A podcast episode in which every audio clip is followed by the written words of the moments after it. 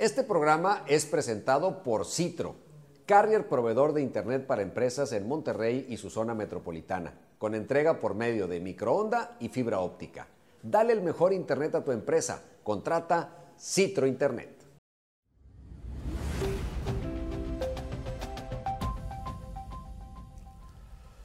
¿Qué tal amigos? ¿Cómo están? ¿Cómo les va? Qué placer saludarles nuevamente en un episodio de Con Alma, Vida y Corazón presentado por Citro, nuestro patrocinador de todos los programas, con esta idea que tenemos de llevarles a ustedes pláticas con grandes personajes de diferentes ámbitos, no solo del deporte, sino de la vida en general y que nos compartan sus historias de éxito. Y hoy tenemos el gran placer de estar con Misael Espinosa, un gran amigo, un gran referente del fútbol de nuestro país. Y además estamos haciendo esta entrevista aquí en Épica Fútbol Colección, este museo que tiene más de cuatro mil playeras originales utilizadas por futbolistas en todo el mundo y obviamente pues las de Misael Espinosa no son la excepción. Así que, Misael, ¿cómo estás? Muy bien, Toño, un placer estar aquí contigo y pues en este ambiente futbolero, ¿no? Sí, sí, muy agradecidos. ¿Cómo no contagiarnos? Muy agradecidos, ya nos hicimos nuevamente el tour, que, que, bueno, yo ya lo conozco de, de, muchas visitas, pero al rato va a ver usted durante el programa algunas imágenes de todo lo que hay por aquí. Y las playeras que tenemos atrás como motivo de este programa, pues obviamente son algunas de las que usó Misael Espinosa en su carrera. Pero bueno, Misael, la temática del programa, ¿qué te apasiona? Me apasiona, Toño, mucho el fútbol. Fíjate que ya hace algunos años que dejé de jugarlo de manera profesional, pero me sigue gustando, me sigue eh, cautivando. Eh, no veo todos los partidos porque es, es imposible, hay demasiado fútbol en, en, nuestra liga, en México, en, otros países, pero sigo siendo un enamorado de este bello deporte que tantas cosas eh, eh, me dio como futbolista, pero, pero más como persona, porque pues te retiras y sigues siendo Misael o Lalo, como, como me conoce mucha gente en, en mis inicios. Y, y, creo que el fútbol te deja muchísimas cosas para la vida y, y yo sigo siendo un convencido de que este deporte, aparte de, de cosas materiales, en, en cuestión de, de, de, promoción, de que te conozca la, la, la, la gente por todos lados, te marca en muchos sentidos que son quizá mucho más útiles que el mismo deporte. ¿no? no fue solo un trabajo. No, yo no, yo lo veía obviamente como un trabajo, pero cuando van pasando los años te vas dando cuenta de lo importante que es si sabes aprovechar todo ese mundillo, no esa burbuja en la que en la que es el fútbol y, y que cuando te retiras, eh, si fuiste una persona que supiste relacionarte, manejarte, eh, en, en, de manera decente, clara, transparente, creo que te, te da muchas cosas y, y, y, hay que saberles aprovechar, Toño, ¿no? para, para bien. Y, y, pues yo después de algunos años eh, soy, estoy contento de, lo que hice, de, lo que pude haber dejado como un legado en, la afición, en mi familia, como un ejemplo para mis hijos. Y, cuando me siento en la televisión, frente a la televisión a ver un partido, voy a un estadio pues sigo, sigo yendo con mucho gusto, con ganas de ver buen fútbol, de ver buenos futbolistas en la cancha. De pronto me toca platicar y conocer a mucha gente de fútbol que estuvo, que ya no está, por lo menos en activo, y, y mucha gente queda con resentimiento, con como que algo le faltó, como si el fútbol le hubiese quedado de ver algo. ¿Cómo quedaste con el fútbol al, al retirarte? Eh, yo creo, Toño, que, que quedé bien con el fútbol. Puedo decirte eh, que salí tablas ¿no? con lo que me dio, con lo que yo creo que le di. Habrá gente que piense diferente, ¿no? En algunas, algunos, eh, no sé, tuve quizá como muchos futbolistas muchas malas tardes también de, todas las que viví, de, cientos de tardes en, las canchas de fútbol, pero yo creo que haciendo un balance que, lo hice después de que dejé de jugar, creo que el fútbol fue justo conmigo, por, por lo que le di y, y, me sentí tranquilo. No, nunca me sentí, o nunca quise ser un tipo pretencioso, ¿no? El decir, ¿por qué no hice esto más? Yo pude, y yo pude haber ido a un mundial más o dos y quedar campeón de goleo en un torneo. Lo que hice fue porque quizá es lo que Dios me dio para, para dar en la cancha, para mostrar en, los equipos donde estuve. Así que creo que sí no le regaté nada al fútbol. En ese sentido sí me siento muy tranquilo de que cada entrenamiento lo hacía al 100% y si no me salían algunas cosas, pues bueno, era porque también tenía 11 tipos enfrente de mí, pero, pero sí en cuanto a esfuerzo siempre me gustó este, ser muy profesional en todos los sentidos. Vamos a remontarnos no a tu inicio propiamente de la carrera, sino a tus inicios como ser humano ligado al fútbol. Me imagino que como todo niño, pues salías a la calle, al patio, en algún lado, jugabas fútbol. ¿Cómo fue tu infancia? ¿Dónde? ¿Cómo, te acercaste a la pelota? Pues mira, Toño, yo no asocio mi, infancia sin una pelota, sin un balón. ¿Tú naciste en, en Tepic, Nayarit. ¿Hasta cuántos años estuviste en Tepic? Hasta los 15 empieza mi primer, eh, mi primera aventura. Me empiezan ya a revolotear por la cabeza ideas de irme a jugar fútbol profesional. Pero de niño jugabas como ah, jugábamos todos. Sí, en la calle, Toño. No tenías ningún referente en la familia que fuera futbolista, o sea, no había nada especial, era el sueño de, cualquier niño. Sí, sí, bueno, era... ¿Quién eras cuando salías y metías gol? ¿quién, eras? Fíjate que yo era americanista, Toño, era, era eh, eh, adoraba, eh, no se me ha exagerado la palabra, a, Carlos Reynoso. Era mi, mi idolazo, el, más grande que, hasta ahora yo he visto dentro de una cancha de fútbol. Y vaya que han habido grandes jugadores, pero yo era un enamorado del América y Reynoso era, era mi referente, ¿no? Era el que quería que, la pelota pasara cada minuto por sus pies. Y, y, era el que yo me sentía, me gustaba mucho también porque a veces porteriaba en las cascaritas y me sentía yo este pajarito Cortés, decía que era Prudencio Cortés, luego Rafa Puente, o sea, era, yo era un americanista recalcitrante. Eh, Eran aquellos tiempos en donde en la tele pues nomás podías ver al América. Sí, veías al América y a muy pocos equipos, aunque yo me acuerdo mucho también, Toño, de la época de Cruz Azul, de esa de los principios de los setentas, eh, donde también me encantaba ver a, Miguel Marín, veía a Nacho Flores, a Eladio Vera, Fernando Bustos, me encantaba también ver a León, ¿no? Ese León de Roberto Salomón, entonces eh, los hermanos Razo, etcétera, y yo me sentía pues todos esos jugadores, pero sí Carlos Reynoso era mi, mi idolazo y, mi sueño, Toño, después de llegar de la escuela era, eh, mi obsesión era irme a la calle a jugar, ya tenía mi pandilla, mis amigos, para ponernos de acuerdo a tal hora estar en la calle, en un campo también donde teníamos muy cercano de la casa, y ahí pues se iba toda la pandilla, ¿no? De la colonia Zapata, ahí en Tepic, y ahí caíamos este, entre nosotros, a veces era el clásico barrio contra barrio y, apostabas el refresco y llegabas cortado de, los pies a la, casa, este, de las rodillas, sudado. Y, y, era, era, era lo que anhelábamos, Toño, ¿no? Después de, llegar de clases, este, yo creo que así, así somos todos los de esa generación, en que llegabas a tu casa, aventabas no, yo no traía mochila. Iba a decir la mochila, pero no, no, traíamos mochila. Con, íbamos con los libros bajo el brazo y los aventábamos y vámonos. Eh, llegar a la esquina y a ver cuál era el, primer amigo que llegaba y iban juntándose los demás. Y a pelotear y se nos volaba una casa y a ver quién sacaba la otra. Bueno, eran historias fantásticas de, de esos, de, de los 8 a los 13 o 14 años, Toño. ¿Cuándo aparece el gusanito? De ya entrarle más, de, más en serio al fútbol competitivo? Eh, empieza a los 14, 15 años. Eh, tenía un hermano eh, que vivía en la Ciudad de México. él le iba a los Pumas. entonces, cuando yo termino o estoy por terminar la secundaria, él ya empezaba a escuchar o, le platicaban cuando iba a Tepic, pues que le decían, oye, tu hermano me, decían Lalo, ¿no? Mi nombre es Eduardo Misael. Ah, por Eduardo. Entonces yo, yo era Lalo en Tepic, ¿no? Para todo mundo. Entonces le decían, oye, este, Lalo juega muy bien fútbol y yo era el goleador del, del barrio, ¿no? El del equipo de ahí, de mi categoría. Entonces, eh, un día mi hermano me dice, oye, ¿por qué no te vas a probar a México?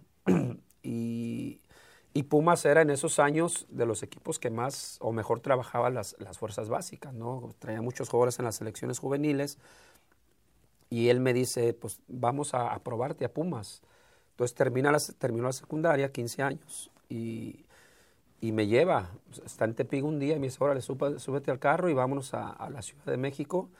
Y a los dos días ya estaba yo entrenando en, las, en, las, en la categoría de Pumas, pero duró muy poco, Toño, yo creo que unos dos o tres meses, y, extrañaba muchísimo este, la comida de mi mamá.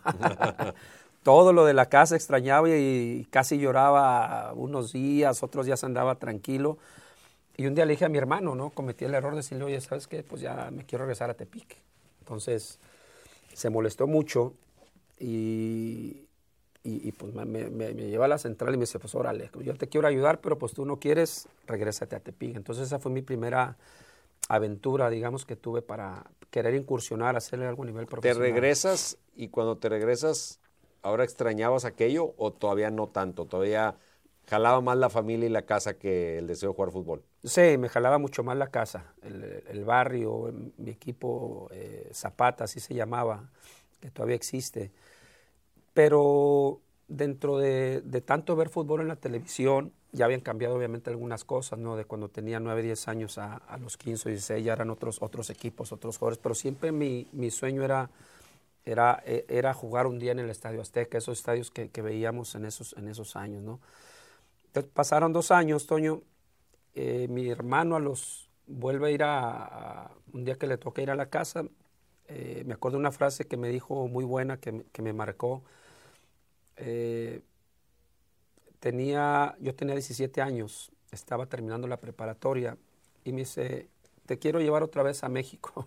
O sea, estaba aferrado. Él, creo que él, tenía, más fe, a mí que, la que yo tenía en mí mismo. Entonces me dice, eh, te voy a dar una chance más, vámonos a la Ciudad de México, quiero, quiero que entrenes con los Pumas. ¿Y él tenía contactos ahí o cómo hacía? No, no, es que era, eh, llegaba y, y, la primera vez, hay cuenta que me dejó, me dejó y se regresó y pasó a las dos horas por mí, eh, como si fuera a hacer una, una prueba, no sé, en una, primer, una segunda, tercera división en estos tiempos, ¿no? Que el papá llega y ahí, ahí véanlo. Así era, era, era facilísimo. Entonces, e, esa ocasión eh, le acepto la invitación y, y me voy a, Pumas. Entonces, ahí ya me quedé un poco más, Toño. Eh, duré un año aproximadamente, ya estaba en las reservas profesionales, o sea, ya estaba, digamos, a un paso. ¿Las épocas de qué Pumas era? Era Pumas, fíjate, del primer equipo, yo me acuerdo, entrenábamos en la, no sé, era la cantera, las mismas canchas que ahora le llaman. Eh, yo me encontraba mucho en el camino, eh, en, cada uno íbamos a, nuestras canchas, pero veía mucho a Manuel Negrete, estaba La Feredia, Tuca Ferretti, Enrique López Arza, eh, Jorge Paulino. No, Hugo ya se había ido. Era, te hablo del 83, Hugo ya, ya, se había ido al Atlético de Madrid. Y era esa camada, Bora Milutinovic estaba entrenando, estaba Miguel Mejía Barón por ahí también de auxiliar de Bora. Veía, veía a Mario Velarde, que era el que traía las, las reservas profesionales. Entonces, ya encontraba yo mucho, y pues era para mí motivante ver a mis ídolos, ¿no? A los que veía jugar eh, los domingos, pues me pasaban a dos metros de, distancia. Y, y entré en un año en las reservas y también me, me, entra las ganas de regresar a Tepic, ¿no? Y, ahí sí tuve una, una, discusión muy fuerte con mi hermano, me acuerdo. Y ahí me dijo una frase, se molesta tanto que me dice, a ver, este, tienes 18 años, eh, si te vas a Tepic, te vas a perder allá y, lo único que vas a hacer en Tepic, vas a ser el ídolo del barrio toda la vida, porque vas a seguir jugando hasta los 30 o 40 años y todo el mundo te va a invitar tu cervecita los domingos, los sábados cada que juegues, pero no vas a pasar de ahí. Estás dejando ir una oportunidad magnífica aquí en, los Pumas. Yo era titular en la categoría de reservas. Y a un lado de nosotros entrenaban Beto Aspe, Memo Vázquez, Miguel España, y, esa camada que en 8-4, 8-5 empezaron a figurar, Germán Tello, etc. Y, y aún con todo eso que me, eh, me dijo mi hermano, este, pues me regresé a Tepic. Me lleva otra vez a la strike. Segundo sí, me trepa un camión y vámonos de regreso a Tepic. Y esa sí me dolió porque pues ya tenía 18 años y, y ya no sabes cuándo se te presenta una oportunidad, Toño. Pero esas fueron las dos experiencias que tuve previo a llegar a Monterrey. Este, Cuando regresabas a Tepic, sobre todo la segunda vez ya más grande, a pesar de que estabas cómodo ahí, te quedaba el gusanito de, pues como diría Enrique Bermúdez, la, la tuve, era mía y la dejé ir. Sí, y muchos amigos me reclamaban, porque es, pues ya sabes, ahí en la colonia todo se sabe. Claro. Les y muchos hubiesen querido tener esa oportunidad. les dio mucho gusto cuando saben que estoy entrenando con los Pumas y cuando me ven de regreso me decían, oye, pues qué, qué tonto estás, ¿no? ¿Cómo desaprovechas y vienes aquí a, a jugar en la tierra cada pues cada semana y dejas esa posibilidad, pero bueno. Hoy, ¿qué analizas, Misa, hoy al paso de los años? ¿Era el miedo al reto? ¿Era simplemente un tema sentimental de, la casa, de la familia? Eh, ¿Qué, pasaba por la mente de, ese Misael joven que, que no quería tomar esa opción para la que tenía cualidades? Sí, era, era parte de la inmadurez, Toño. Tenía 17, 18 años. ¿Pero eras disciplinado o venías acá, jugabas y, y le entrabas al, al relajo propio de la edad? O sea, ¿también eso te pegaba? No, fíjate que yo era muy disciplinado, eh, pero sí me ganó mucho el sentimiento, el estar en la casa.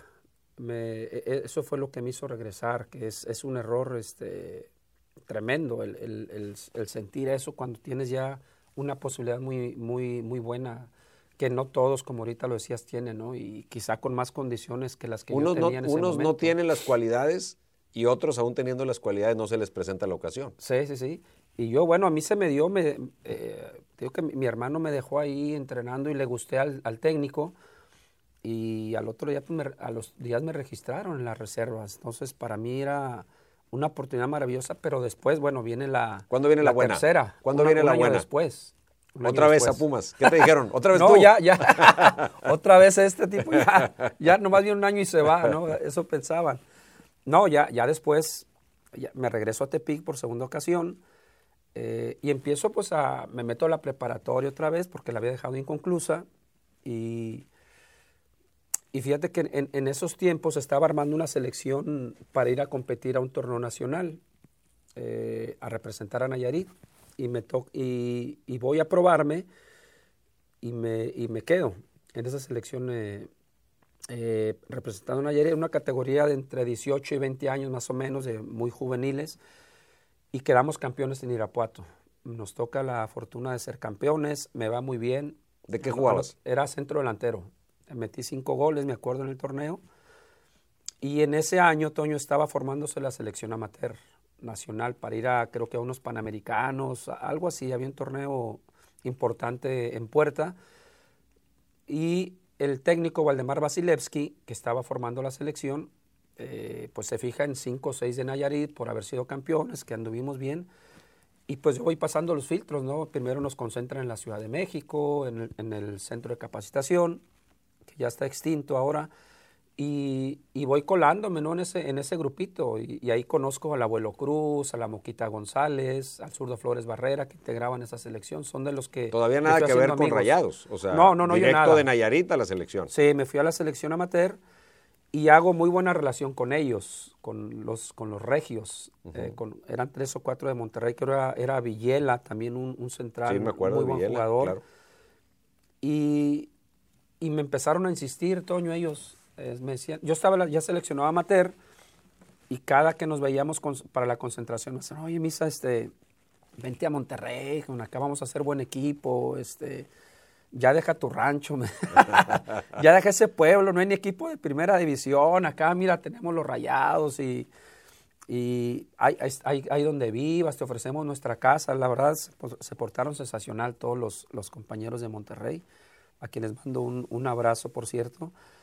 Y, y bueno, después de tantas eh, invitaciones, este, acepto el, el reto, Toño. Aunque yo siempre pensé por la cercanía entre Nayarit y Jalisco, y, Jalis- y Guadalajara tenía Claro. cuatro equipos. Sí.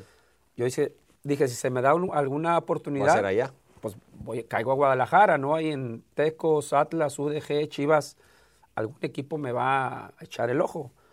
Pero mira dónde terminamos, ¿no? Este, ¿Cómo se dio ya formalmente entrar a la organización de Rayados?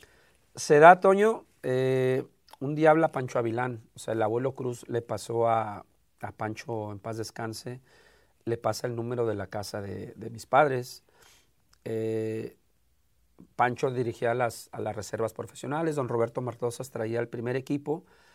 Y, y Pancho me, habla, me hablaba dos o tres veces. Por las porque- referencias que le dieron los Sí, compañeros. e- era lo que le decían los jugadores. Le decían, oye, este, pues mira, ahí está Misael y no tiene equipo. Pues yo era amateur totalmente. Toño, yo jugaba en mi barrio los domingos y, y ya. y ya lo- el- el- entre semana a la escuela. Y luego había concentraciones en la, en la, en la selección amateur y así me la pasaba. Y un día Pancho me empieza a hablar, y, pero ya con más insistencia. Me tocó previo a eso un torneo en Cannes. Me tocó ser nombrado el mejor jugador en Cannes. Entonces como que... ¿Con qué? creo ¿Con que la selección? Con la selección en esa juvenil. Y yo creo que, que Avilán como que dijo, oye, pues este Corita algo trae, ¿no? Algo bueno debe tener. Y, y empieza Pancho a insistir un poquito más. Y ya me habla más seguido. Y hasta que un día bate pic Pancho va, va por mí, así como este, a pedir el... A pedir la mano. A pedir la mano, va Pancho y me dice, oye, este... Tú no lo conocías más que de llamadas. No, no, pura llamada. Y un día llega, llega ahí a la casa y, y habla con mis papás, o sea, un desayuno formal, este, mis papás, este, mis hermanos, era como todo un misterio, ¿no? A ver quién es Avilán y, y por qué se lo va a llevar o qué nos va a ofrecer. Y bueno, llegó Pancho, me acuerdo fue una, una mañana, mi mamá le preparó un pescadito, Pancho en paz descanse y con todo respeto era, era De buen de, de- diente. de buen diente, Panchito. Y mi mamá pues lo, lo sedujo con un, este, un buen pescadito, asadito. Y, y, y ahí es cuando Pancho pues ya les dice que, este, dice, vengo por su hijo, señora. Eh, doña Chole le decía, en paz descanse mi madre. Decía, doña Chole, vengo por su hijo, ¿eh? así que ya despídase de él. Y mamá, no, ¿cómo? Es un drama, no, no, mi mamá parecía que me iban a llevar sé- a, ya sé por qué no a te Europa. podías sí. ir. sí, no, mi mamá me tenía... Pero a ver, explíquenos por qué se lo va a llevar y, y dónde va a vivir. Pues ya sabes, la mamá preocupada. Y, y no fue la única vez que fue Pancho. Mi mamá dijo, bueno, pues este, primero necesitamos saber qué, qué le van a ofrecer, va a estudiar, cuánto le van a pagar, dónde va a vivir, eh, por cuánto tiempo va, este, va a probarse o va a firmar, etcétera. Y mi papá, pues que era neófito en, en la materia, en el fútbol, pues también ahí opinaba de repente. y bueno, Pancho se va al otro día y dos semanas después o tres regresa. Dijo, pero ya voy por ti, me hablaba, ya voy por ti, vamos a la, a la Asociación de Fútbol de Nayarit por tu carta, que nos, nos la den y yo ya me la traigo a, a Monterrey. Entonces, este, y, y ya va Pancho y, y vámonos. ¿Y Yo ahí juego una cómo te final. sentías? Pues fíjate que estaba muy contento, pero nervioso también de ese paso que iba, que iba a dar. Yo sentía una, una gran responsabilidad, eh, un gran peso, compromiso por, este, por mi familia, porque, no, o sea, el día que me salí, eh, mi madre este, casi casi se agarra, se agarra, se abraza del camión de ahí de la central hasta, Mon- hasta la, sal- le dio el camión de reversa y, Y y seguía siguió ahí. el camión ahí hasta que salió de la central. Fue, me acuerdo que fue con una hermana y no un, un drama para, para el día que, que me vine a Monterrey. Y así fue como se dio. O sea, Pancho, a base de insistir y de, de estar con mi mamá y, y así es como me, me arranco a Monterrey un Oye, día. Misa, eh, me queda claro que hasta ahora en la historia el fútbol te eligió. O sea, el fútbol fue terco contigo porque eras como la, la muchacha del pueblo. O sea, a todos les decías que no.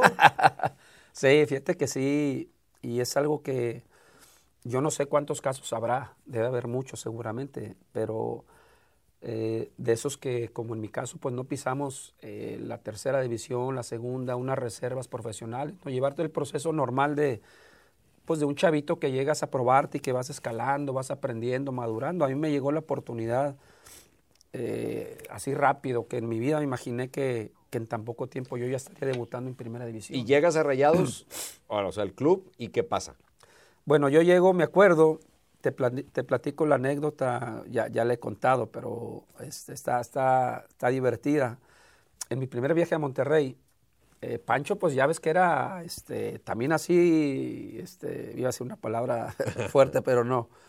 Eh, medio te explicaba las cosas rápido y allá te veo, allá va a gente que te reciba. Pues órale, total que yo agarro mi camión, te pigo a Guadalajara, eh, salgo, me acuerdo, 7 de la, de la tarde a Guadalajara. Yo pensé, dije, de Guadalajara debe haber muchas salidas a Monterrey.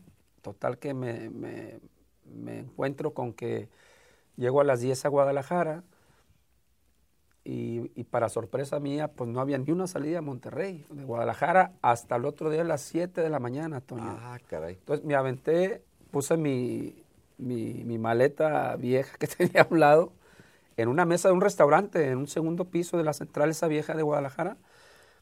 Y, y cené algo ahí rapidito, cerraron los restaurantes y me quedo ahí a dormir en la mesa del- de la central. Pero agarrando mi maletita, Sí, ¿no? Porque me la habían prestado además. Algún amigo me la prestó. Y con una mano agarrando la maleta y otra así, ¿no? En la, en la mesa, así me quedé. Hasta despertaba cada rato hasta que ya vi un reloj, las cinco y media, seis y media. Y vámonos, Guadalajara, Monterrey, eh, 12 horas en camioncito. Este, Y luego Pancho me había dicho, vas a llegar al club. Estaban en Diego de, de Montemayor 324, me acuerdo perfectamente la dirección, en el centro. Vas a llegar al club, van a estar ahí esperándote. De ahí me hablas para pasar por ti. Y dije, ah, pues perfecto. Dije, ya Pancho tiene calculado todo. Llego a, agarro mi taxi de la central de Monterrey. Este, pues Monterrey se me hacía enorme. Yo, bueno, ya había ido a la Ciudad de México, pero llego aquí a Monterrey. Y en México yo había andado pues siempre con mi hermano, ¿no? Y llego a, llego a Monterrey, taxi al club y, empiezo, le digo al taxista, aquí estés, pero no se vaya. Le dije, no se vaya porque vi cerrado. Y empiezo a tocar, tocar. Me asomaba, de una ventanita ahí no vi nada, oscuro. Eh, toco como unos 20 minutos, Toño, y pues no había celulares, te hablo del 80, te hablo de marzo del 84, y 15 minutos, y dije, ¿qué hago? Dios mío, pues cómo, no me abría nadie. Porque saliste 7 de la mañana, eran 7, 8 de la noche. Sí, ya, ya habían cerrado la oficina, total que, este, pues yo volteando a, ver el taxi que no se fuera porque tenía mi maleta ahí y, y regresaba a tocar, y total que el taxista me dice, oye, Misael, Misael, bueno, no, no, no te conocía. No, me conocía. Me dice, oye, joven, este, ¿a quién busca? Le dije, es que fíjese que yo así la, la, voz ya, medio, ya queriendo llorar. Sí, sí. Fíjese que, este, que debe ver aquí a, Pancho Avilán, el entrenador de las reservas. Me dijo que de aquí me iba a recoger para irme a su casa, pero pues no me abre nadie. Y me dice, yo sé dónde vive. ¿En serio? te lo juro. yo sé dónde vive. Y me, y me dice, súbete, yo te llevo.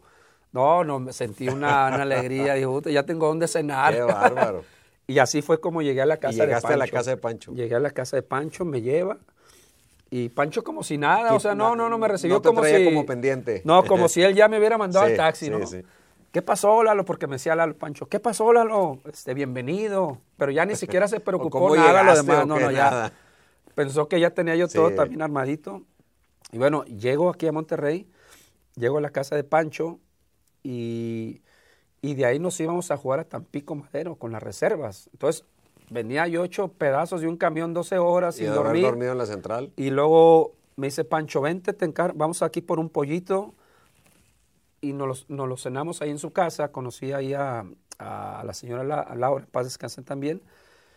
Platicamos ahí un ratito y me dice, vámonos al club porque a las, a las 10 sale el camión para ir a Tampico a jugar con las reservas. Y, pero hasta el otro día era lo bueno, total que ya dormí poquito en el, en el viaje a Tampico y ahí debuto en las reservas. O sea, ¿Llegaste jugando? Sí, sí, debuté. ¿Con quiénes? Eh, ¿Alguno que haya luego quedado? Pues estaba, estaba el abuelo. Ahí estaba, estaba el, abuelo. Cruz, Héctor Becerra, el zurdo Flores, Héctor Dávalos, Villela, el portero, no sé si era la, la Colo, la Colorina le, decíamos. Era un muy buen equipo. Molina, el hijo de don Jorge Molina, se llama Jorge también. Eh, Mario de la Fuente eh, y el Chorro de la Fuente. Era muy buen equipo ese de reservas de que después. Pues fue la generación que luego. Sí, no sé si Enrique Mata también ya andaba por ahí, el lateral derecho muy bueno. Pero era, era esa generación que después algunos se consolidan ya en primera, Toño. Y así fue como llego a Monterrey. ¿Te llegaste a jugar? Llegué a jugar en las reservas y después ya me empiezan a mandar al primer equipo. Entrenaba ¿Quién lo dirigía? Don Roberto Matosas. Don Roberto era el, entrenador. Y bueno, así se dio mi, mis, mis pruebas, ¿no? Con Monterrey, jugando en las reservas, pero entrenando en el primer equipo. A veces me mandaban hasta válvulas ahí en San Nicolás a entrenar por las tardes. En la mañana con el primer equipo y en la tarde allá era como una pretemporada. Y ya pasó un mes más o menos y de repente me habla Vilán, ¿no? Un día va al entrenamiento y me dice, eh, Lalo, este, te tengo una buena noticia. Y lánzate, lánzate a Tepic, pero ya. Dije, ¿qué pasó? Ya me corrió. Ya se acabó. ¿Eh? Y se, te vas a quedar. Este, ya, ya te aceptó este don Roberto Matosas. Dije, no, pues ya me, iba a desmayar de la emoción. Yo cuando, le dije, Ahora sí ya querías quedarte. Sí, sí. Ya no te querías no, regresar. No, ya, ya no quería regresarme. Ya había pasado esas dos experiencias con Pumas. Y ya me dijo, no, ya, ya vete, este, ve por tu ropa, eh, despídete de tu ¿Cuánto familia. tiempo después de haber llegado? Tenía como un mes. Ah, un mes, nada. Sí, sí, sí, jugué tres, cuatro partidos y don Roberto Matosas, nosotros jugamos a las reservas, ¿te acuerdas, Toño? Previo al, partido del primer equipo. Entonces, don Roberto se iba a ver los partidos, porque ya traía en la mira al abuelo Cruz, a Becerra, que este, pues jugadorazos, ¿no? Los dos, y a otros, otros compañeros. Entonces yo creo que pues a lo mejor yo le gusté un poquito también a don Roberto, dijo, pues este chavo, pues también hay que registrarlo, ¿no? Porque yo seguía en la selección, entonces como que dijeron, pues de una vez lo agarramos. Y, y así a los tres, cuatro semanas, yo llegué, me acuerdo, como en marzo a Monterrey, en abril ya firmó, un contrato con las reservas y ya en vacaciones ya firmo, ya me voy a la pretemporada con, Monterrey, fuimos a, un lugar en, Jalisco de playa donde había como un millón de moscos de zancudos todos los días. No podíamos ni entrenar. Este, no, increíble. Ahorita nos acordamos del nombre. Ahí fue mi primera pretemporada, ya, ya con Rayados. ¿Y debutas con el primer equipo cuándo? Debuto 19 de agosto de ese mismo año, del 84. O sea, yo... De marzo a agosto eras jugador de primera división. Sí, yo me termina mi torneo con las reservas, entrenando con el primer equipo.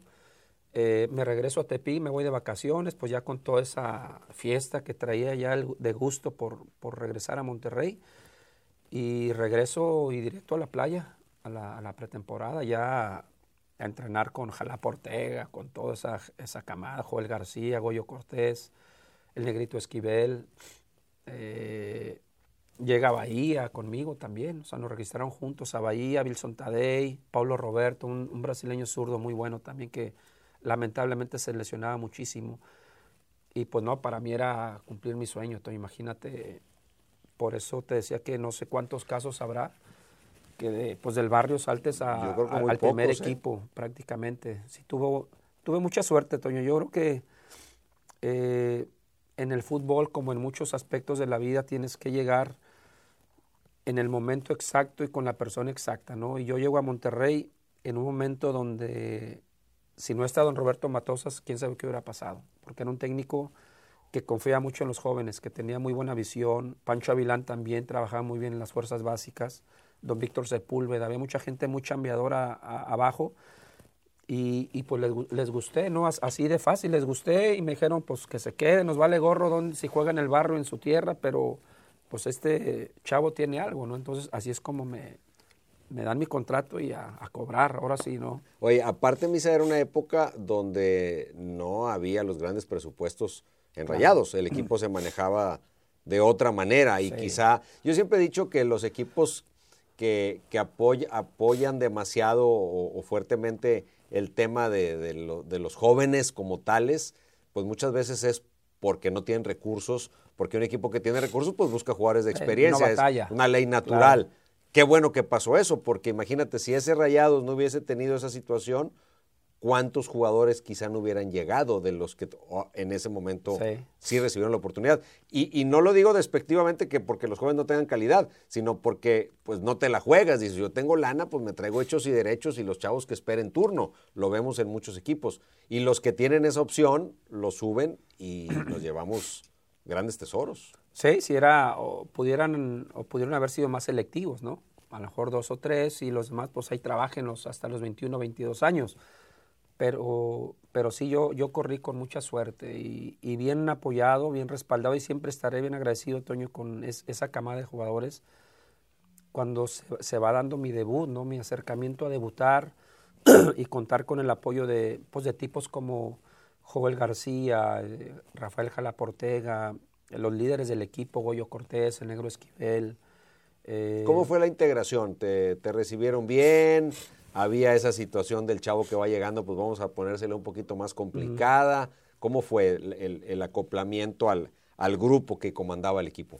Fíjate que a mí me ayudó mucho, Toño, que eh, Héctor Becerra, eh, el abuelo, ya entrenaban en el primer equipo. Entonces, eh, yo cuando llego al vestidor, las primeras ocasiones, pues para mí era grato verlos, ¿no? Porque eran los que, ¿qué onda, Misa? Y ellos ya me decían Misael, ¿no? Entonces ya me saludaban y vente y me jalaban ahí a hacer el torito y, esas prácticas como de calentamiento que, que se estilaban para, para, eh, eh, para empezar ahí a, moverte.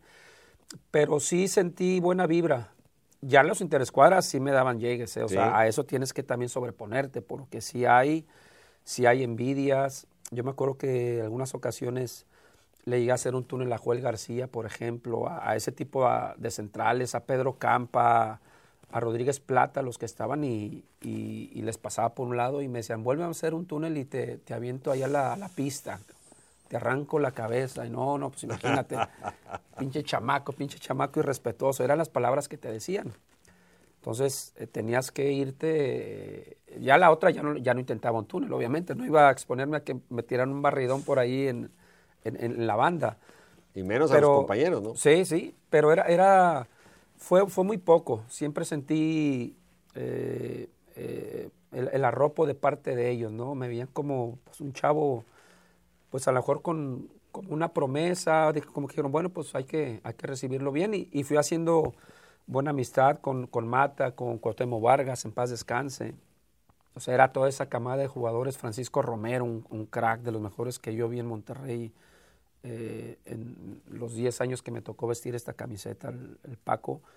Y bueno, era una camada de muchos jóvenes, Toño, que eso también era, era quizá algo que me ayudó, que eran esa camada, yo tenía 18 años, 19, pero tenía, tenía, este, había muchos que tenían 21 años, 22, entonces como que siendo de la misma, del mismo vuelo, este, tienes esa, esa confianza y la misma plática en un vestidor, en un viaje. Y viene muy rápido el, título, ¿no? Sí. O sea, estás hablando de 84 y el título fue en 86. Sí, sí, hasta Cuando ganar títulos en esta ciudad era raro. Sí, sí, sí. Y tuve mucha suerte porque pues ya, ya el abuelo Cruz en 86 ya, ya tenía dos años de experiencia y era el ídolo del, equipo. Becerra andaba muy bien.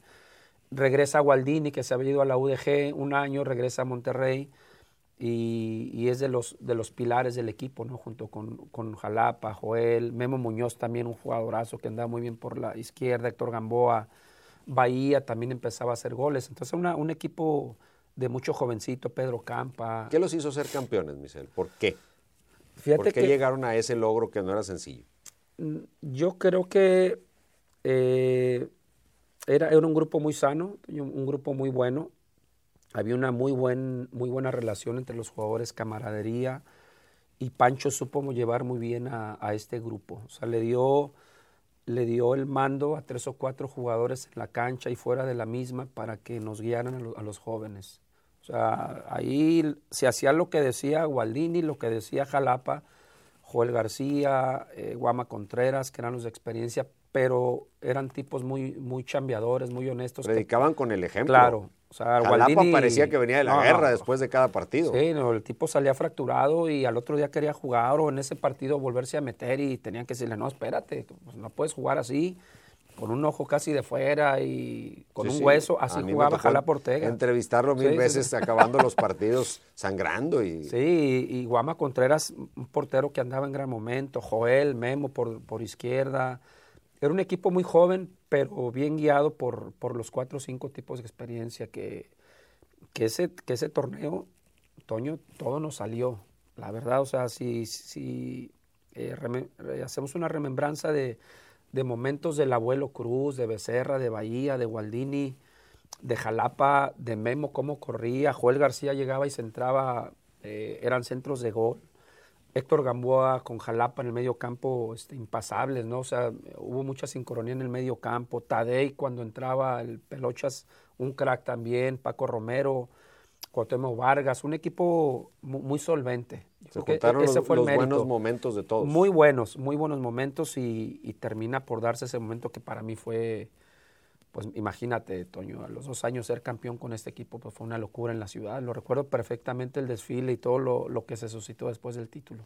Misa, juegas en Monterrey, ayúdame a recordar, León, Chivas, eh, Querétaro, Querétaro, Necaxa. Sí, Necaxa, fueron cinco equipos. Cinco equipos en México. Y en la MLS. Ahorita hablamos de lo de la MLS porque aquí nuestros amigos de, de Épica Fútbol Colección nos tienen una playera. Pues mira, de una vez vamos a mostrarla, si quieres acércala.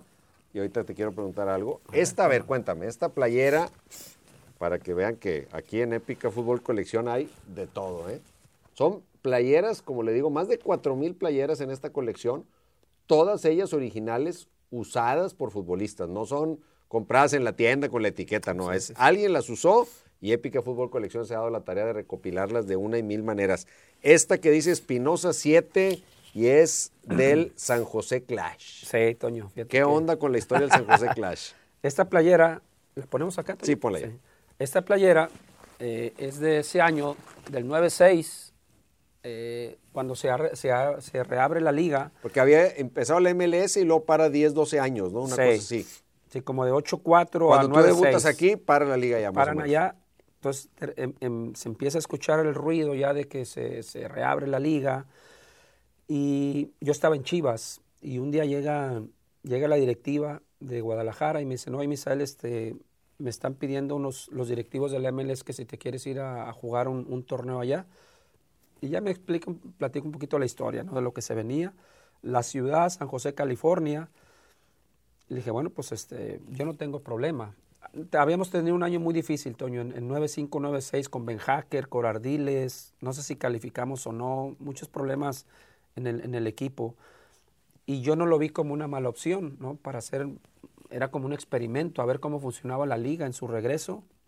Y después de pláticas, negociaciones, vino- me acuerdo que vino Sunil Gulati, que es un alto directivo de la MLS, a hablar conmigo y con el directivo de, de- de Chivas en ese momento. Nos vimos ahí en un hotel, en un restaurante, y ya me hicieron un ofrecimiento económico, las condiciones para irme, me fui a préstamo y pues me, me convencieron.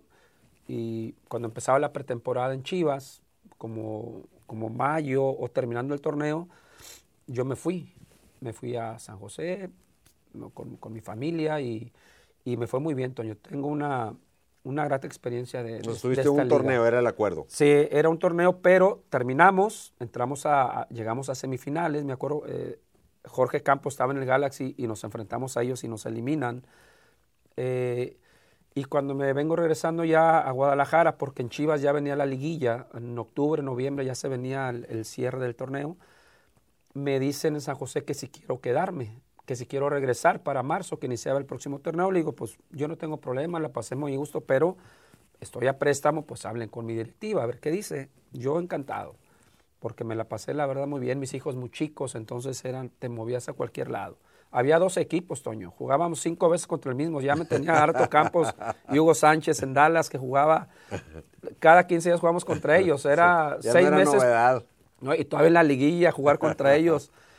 Pero bueno, así se dio ese torneo y, y cuando empiezan a negociar otra vez Chivas y San José, eh, creo que Chivas ya pedía mucha lana por el préstamo y San José como que dudó y me preguntaron a mí y le dije, no, pues ya me quedo, me quedo en Chivas, ya, ya no me voy.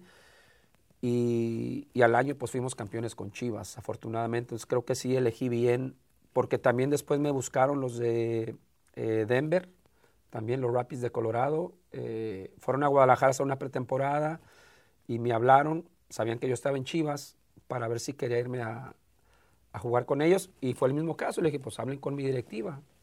Para mí, la verdad, fue muy buena experiencia en Estados Unidos, Toño. Me, me agradó mucho vivir allá un tiempo. Y ya no volví a la MLS, fue la única vez que, que estuve. Y bueno, esta es la playera que, que usé, me dieron el 7. Yo llegué cuando iban dos jornadas o tres ya de inicio del torneo y pues ya me aventé el resto. Pero sí tuve una experiencia corta, pero muy agradable, placentera en lo que viví. Había muchísimo chiva, Toño, imagínate. Sí, claro. pero California que era parte del atractivo de, llevar a alguien de Chivas. Pues era estadios llenos, ¿Con qué equipo te identifica más la gente? Ah, eh, digo, aquí pues te identificamos con Rayados en la ciudad y aquí vives y demás, pero futbolísticamente hablando, eh, por ejemplo, haber estado en Chivas te, te marca, o sea, la generalidad del público te ubica más con Chivas. Sí, sí, sí, Chivas. Jugué 10 años en Rayados, Toño, y la mitad en Chivas. Pero sí creo que lo que hice en Chivas creo que tuvo mayor impacto en, en los aficionados. Ahí, ahí cuando hablamos de que la grandeza y todos estos términos que luego se vuelven muy polémicos en redes sociales, pues el poder de convocatoria, Claro. lo que tú dices en Chivas repercute en, en 100 A millones de nacional, personas en todo el mundo y en, en México, en Estados Unidos, en no sé, en muchos lugares, y lo que dices en otros equipos, pues no, no porque sean más o porque sean menos, temas de historia, temas Sí, de sí, sí, tradición, eh, cantidad de aficionados. temas eh, de muchas, muchas cosas. Chivas ganaba De hecho, su ahí está tu partido. camisa, mira. Ahí está, mira. Era, era bu- buena tela, Toño, todavía aguanta, mira. Todavía te la Ha puedes aguantado- poner. Deja tú. ha lo- aguantado bien los colores. Lo más la- bonito es que todavía te queda. Sí. Te mantienes, te mantienes. Luego la de la selección, tenemos que hablar de la selección. Sí, la Misael. ¿Qué- selección ¿Qué, representa para América un jugador esa. mexicano jugar en la selección? Pues para mí siempre Hoy fue que, que un unos orgullo. quieren y otros no quieren, y a unos no los quieren, y es un relajo Sí, la se ha- selección. Se ha, convertido ya en algo raro, ¿no? El manejo de, de la selección, como ya es de gustos. El, el jugador que quiere va, el que ah, está cansado, pues quiero descansar en mi casa. Se le ha perdido, yo creo que identidad y amor a, a ponerte la playera de la selección. ¿Qué significó para ti portar esa camisa? No, era, eh, puedo decir que es de, de- de lo mejor que viví ¿Quiénes como te futbolista. dirigieron? Me tocó, debuté con Manolo Lapuente en el año del 90. Fue Manolo el primero que me convoca. 17 de abril debuté contra Colombia en, en el Coliseo de Los Ángeles. Ahí debuté contra aquella Colombia del Pie Valderrama y esa generación higuita que ya se venía muy fuerte. Y pues de ahí me, me mantengo hasta el 95, cuando se va Mejía Barón, que, que la Copa América en Uruguay, que esa playera es de, De esa. de- de esa Copa América. Ahí ya dejo de, asistir a la selección, pero eran, yo sentía, eh, yo tenía muchas ganas de estar siempre en la selección, Toño. Cuando nos decían, mañana sale, mañana sale la convocatoria, No- chequen los no periódicos. dormir. Y, eh, y- o, o mañana ya les llegue el fa- eh, por fax eh, Sí. la, la convocatoria a sus clubes. No eran unos nervios tremendos de ver si, si, te, si te hablaban del club. Me acuerdo que cuando llegaban los- las invitaciones, iban de parte del club un trabajador y te llevaban el fax, el- el- así la invitación, Benjamín Leos. y, y en Chivas, donde estuve, ahí está Misael, este, preséntate la próxima semana a tal hora en el, en el CECAP. Y así era, pero eran, era este, platicar con los compañeros o, o- o los mismos compañeros decían, ya te, ya te vas a concentrar o no, te vas o no. Y era, y yo creo que eso sentimos todos los de esa generación. Porque ¿no? tú fuiste convocado estando en Rayados y Sí, en ahí, Chivas. ahí empieza mi primer llamado. empiezas en el siendo 90. llamado estando en Rayados. Sí, ahí empieza. y ¿Cuál bueno, es tu momento cumbre con la selección? ¿Qué dices? Aquí llegué a lo más alto. O, Fíjate. o el que más recuerdas o el más significativo. Fue el- ese primer año con, con Manuel Lapuente, 90, 91, pero mi mejor momento fue con Menotti. Menotti me puso como creativo, ¿de acuerdo? No sé por qué le dio por ponerme ahí. Yo jugaba en rayados todavía, como medio por derecha, y de repente me ve y me dice, Michel, tú vas a ser el, el 10 de, de mi, de mi equipo. Y me empieza a dejar ahí, y yo, la verdad, Toño, no, no, no lo digo por vanidad ni por eh, egolatría, ni quiero irme sangrón, ni mucho menos, pero ahí andaba yo, este, Era tu no creía en nadie. Ujú. Íbamos a Europa en las giras y, y, y hacía lo que yo quería con la pelota, ¿no? Contra los equipos europeos en las giras esas que hacíamos. Me sentía con una fuerza, tenía 26, 27 años. Yo creo que es la edad en la que mejor te sientes como futbolista, con más fuerza en las piernas. Corría como loco toda la cancha. Jugué las eliminatorias de, de- previo al 94. Era, yo creo que esa, esa con Menotti y parte después con Mejía Barón, pero con Menotti era, era titular indiscutible. Él me dio la, no traía la 10, pero me puso en esa posición y, y me sentía en mi mejor momento como seleccionado. ¿Qué, qué representó Menotti para el fútbol mexicano? Tú que estuviste ahí, tú que trabajaste con él, ¿qué- ¿sí marcó realmente un cambio? ¿Dejó algo? ¿Cambió algo? ¿Qué pasó? Para mí sí. Hay seguramente di- diversas opiniones y sobre todo en tema de, de medios de comunicación. Para mí que lo tuve muchos meses eh, en la cancha, sí fue un tipo que cambió muchísimo la mentalidad de los jugadores, Toño. Yo, yo no, yo te puedo decir también que ahí empezaron a, mejorar muchísimos jugadores, Nacho Ambriz, Jorge Campos, el Capi Perales. Eh, aprendió a jugar, me acuerdo, Luis García, que era eh, un goleador, pero Menotti lo corregía mucho porque, porque no sabía jugar de espaldas, le corregía siempre los perfiles y hacía muchos jugadores, el, el tema de achicar, cuándo hacerlo, cuándo no. Aprendimos a jugar mucho con él. Yo creo que sí cambió muchísimo. No sé qué hubiera pasado. Es más, lo voy a decir, Toño. Creo que es la primera vez que lo, que lo, que lo voy a decir en, en- cuando he hablado de Menotti. Y me atrevo a decir que si llegamos al Mundial del 94 con Menotti, esa selección no hubiera llegado a semifinales sin ningún problema. En serio.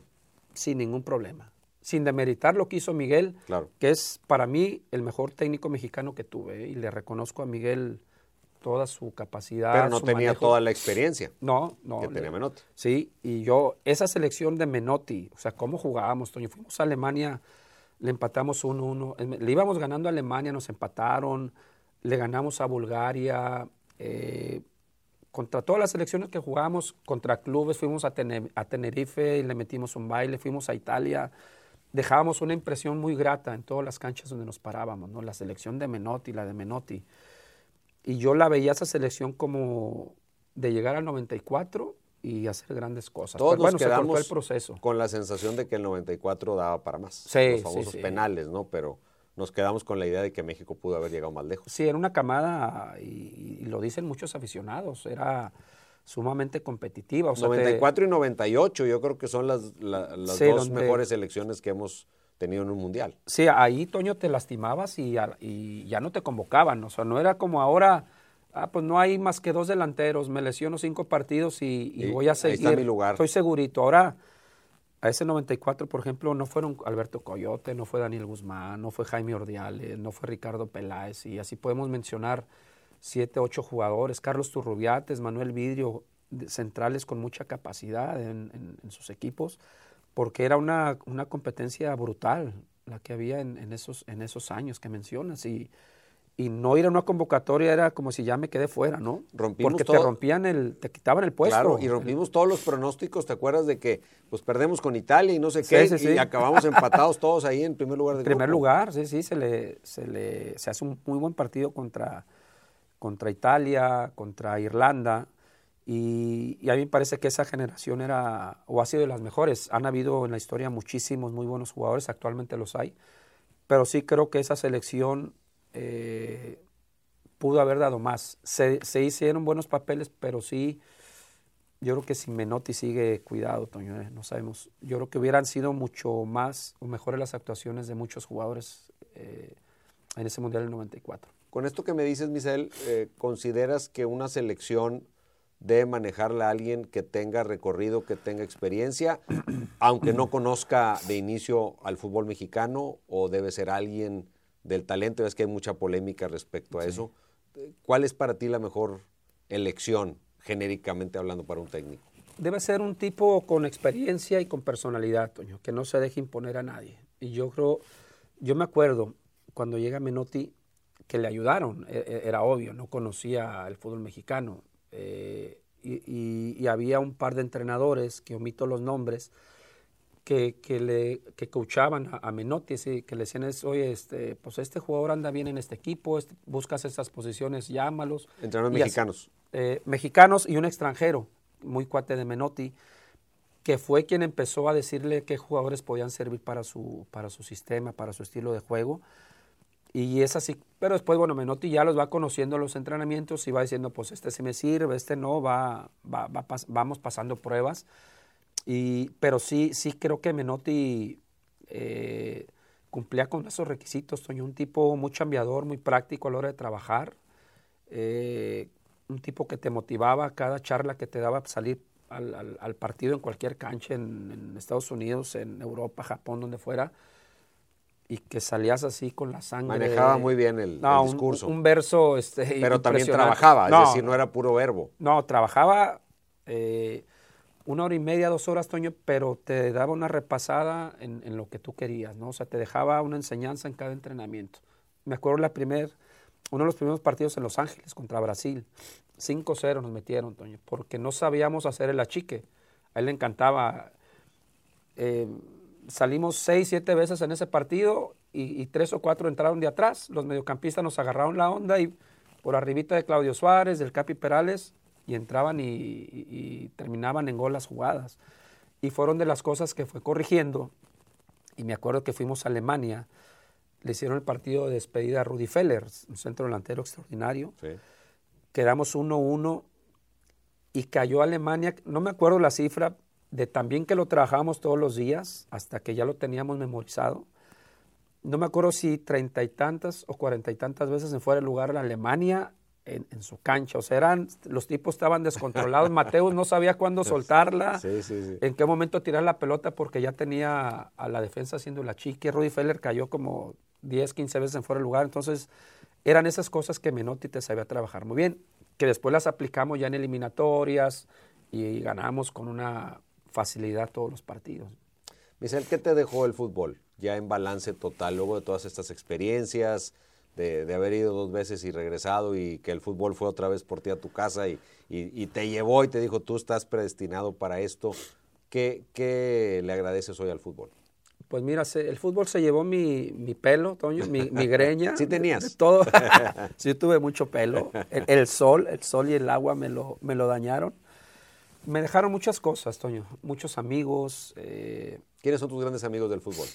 Eh, del fútbol eh, sigo viendo mucho aquí en Monterrey, que es donde radico a, al abuelo Cruz. Me lo encuentro muy seguido. A, Héctor El Pigo Gutiérrez, Héctor Becerra. son los que más veo.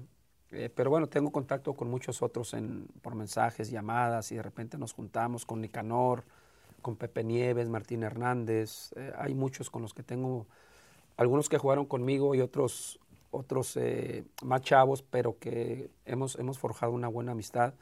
Me llevo muy bien con Germán Marteloto, también con Rubén Ruiz Díaz, que hablo muy seguido con ellos, con, con, con, el Guille Franco, con el Gordo Verdirame. Hay muchos muy buenos amigos aquí en Monterrey y que son de las cosas bonitas que, me dejó el fútbol, Toño. Me dio la posibilidad de, viajar donde en mi vida me imaginé conocer lugares, comer con, con presidentes de la República, estar con ellos, platicar con personajes de la política, de, del espectáculo, jugar contra Michel Platini, contra Maradona, contra grandes figuras este, eh, icónicas ahora del fútbol, contra la selección de España de Butragueño, Michel, etcétera. Así que eh, en ese sentido, quedé muy satisfecho por todo lo vivido, lo que aprendí.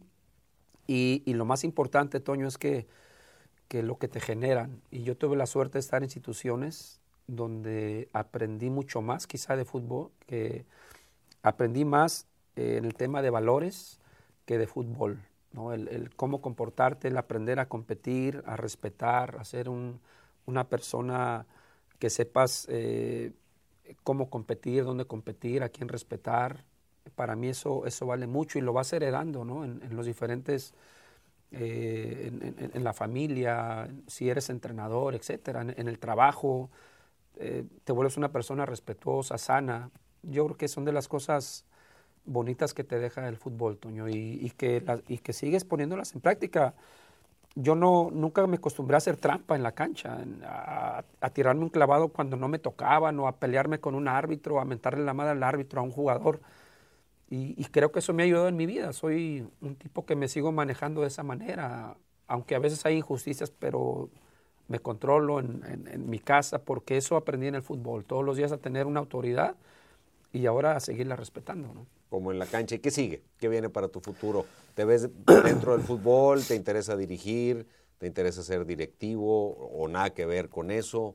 ¿Qué, qué tienes en mente? Fíjate, Toño, que hace algunos años intenté eh, trabajar en clubes. Me he desanimado porque he visto mucha apatía en muchos directivos y que son cuates míos o eran cuates míos. Yo pedí trabajo y no me da pena decirlo porque, bueno, si fuiste 21 años futbolista, pues algo sabes para aportar a los chavos, ¿no? En un club. Y me acerqué a Rayados, me acerqué a Chivas, me acerqué a Querétaro y a León. A Necaxa no. Me acerqué a los equipos en los que jugué por la cercanía, la relación. Y no me aceptaron, no les gustaron mis proyectos y me fui desanimando. O sea, yo, yo llevé proyectos para trabajar con los jóvenes, hacer trabajos específicos, ayudarlos, todo lo que aprendí en la cancha, pues decirles cómo hacerlo y que eso lo llevaran después al primer equipo. Y, no me aceptaron mis proyectos, dijeron que estaba muy padre, luego te hablamos, la clásica. La clásica. Y, y, bueno, la verdad es que me desanimé también, me desanimé un poquito. ¿Lo vas a seguir intentando o ya cerraste esa página? No sé, me siento muy bien físicamente para trabajar en eso. No me atrae tanto la idea de ser entrenador, te soy sincero, creo que ya pasé por, por los tiempos para dirigir. Eso lo debes hacer, eh, hay que empaparse otra vez y tocar puertas de recién que te retiras para tener muchos años de aprendizaje. Me gustaría mucho trabajar en el tema administrativo, como una dirección deportiva, algo así, me, creo que sí me, me, ilusiona, me llenaría esa parte, pero ya dirigir ya no. Ahorita tengo mi empresa de eventos deportivos, vamos a retomarla he trabajado en los medios de comunicación también en, en, algunos, en, analizando partidos, etcétera.